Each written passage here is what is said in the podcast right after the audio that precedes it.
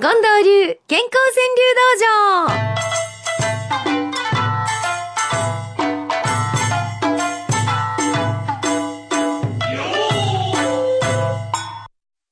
さて参りましょう。健康川柳道場でございます。えー、あ、この方、久しぶりに送ってきてくれはったんと違うやろうか。隠密姫さんです。落ち際になって甘みを増した柿。はあ。ねえ。人間かてそうかもしま、しれませんやんか。女かてそうかもしれませんやんか。落ち際になって甘みを増した柿。ありがとうございます。森の熊さんって方はですね、宝くじ、外れて妙にホッとする。はあ。私当たったことないからわかりませんけど、日常がいいと、なんかえらいびっくりするようなことがあったら、え、な、なんかど、どないしたら私の人生って思うもんかもしれませんね。宝くじ、外れて妙にほっとする。たけしのお母ちゃんは、悪ガキも予防接種には泣かされる。あ、もう行きはったんですか？インフルエンザの予防接種を息子さんがしはったんだそうで。あ、季節性のインフルエンザの方やったんですね。えー、悪ガキも予防接種には泣かされる。あ、それからですね、皆様にお知らせがございます。あの、7月から、えー採用させていただいた方には、番組特製のエコバッグお送りしてまいりましたけれども、今日から変わります。今週から採用させていただきた、いただいた方には、新しいノベルティをお送りすることになりました。これがですね、A4 サイズのクリアファイル2枚をセットにしてご用意しております。で、デザインがね、2種類あるんですよ。一つは番組のロゴ、幸せの五七五の番組のロゴが入っているもの。それから、もう一つが、あの、キャラクター、幸せの五七五のキャラクターご存知ですか？えー私はね、大福ちゃんって呼んでるんですけども、この大福ちゃんのプリントが描かれております。とっても可愛らしいクリアファイルです。で色が全部でね、5色あるんですけれども、えーそのうちどういう風な色になるかっていうのはちょっとお楽しみということにしといてください。えーぜひ川柳のファイリングなどに役立ててくれはったら嬉しいなと思っています。このファイリングしたら、なんや川柳うまなったな、みたいにね、皆さんなってくれはったら嬉しいんですけれども、また新しいノベルティ待っててくださいませ。さあ、そして、えー他にも今日もたくさんいただいておりますよ。加古川のこうちゃん。木製の香りと妻に見送られ。ああ、いいな金木犀の香りと奥さんに見送られですか。うん。そして、チャレンジャーさん行きましょうか。夕飯は手巻きじゃなくて手抜きでしょう。なるほど。ご愁傷様でした。手巻きじゃなくて手抜きでしょ。そんなこと言うてるからやね。ポコちゃんの一句です。4日間、夫と二人、旅、苦行。そうなのよ。ね？男の人は喜んでるかもしれないけど、女から見たら、あんたと二人の旅、苦行やと。こういう風になるわけでございます。目音川柳も面白いですね。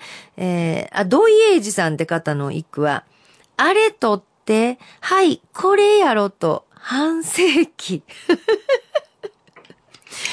50年ですか。あ、半世紀って聞いたら、もしかしたら、あの、反省する機会って思いはったかもしれませんね。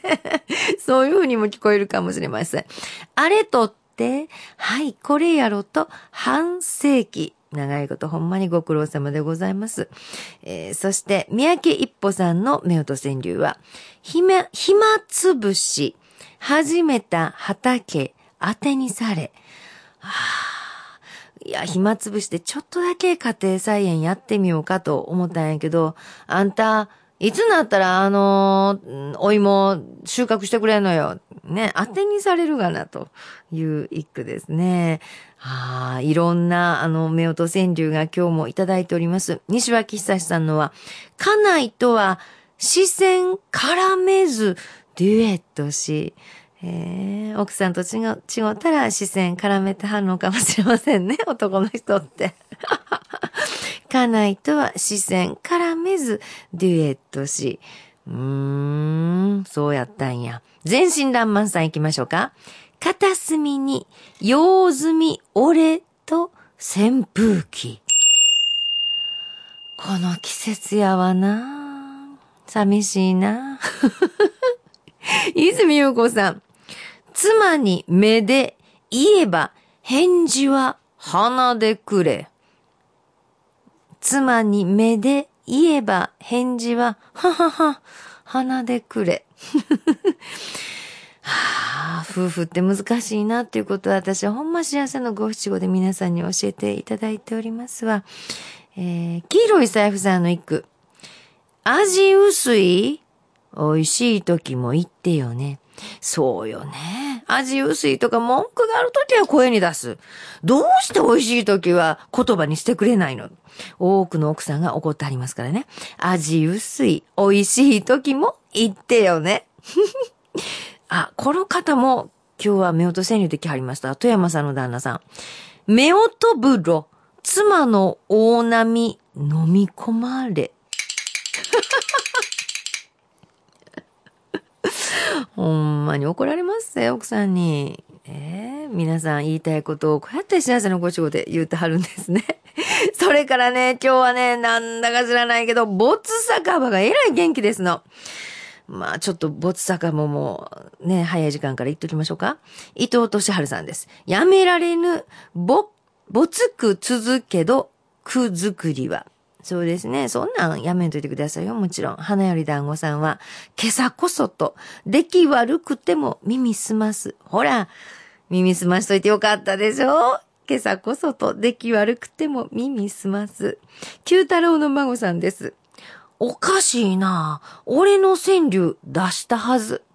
届いてます。はっきり言って。皆さんの届いた上での、没高でございます。すいませんな。ルーキーチン吉さん。冬来たる。根まで聞いてる五七五。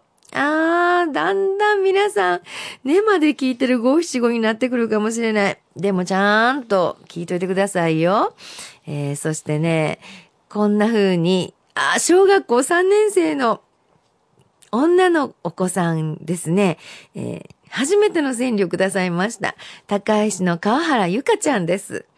校庭が庭の、ごめんなさい、もう一回言います。私が閉じりました。えー、せっかくの初川柳やのにね、ゆかちゃんごめんなさい。校庭が家の庭ならいいのにな。福井さん。喜んではりますね、福井さん。かわいいね。小学3年生。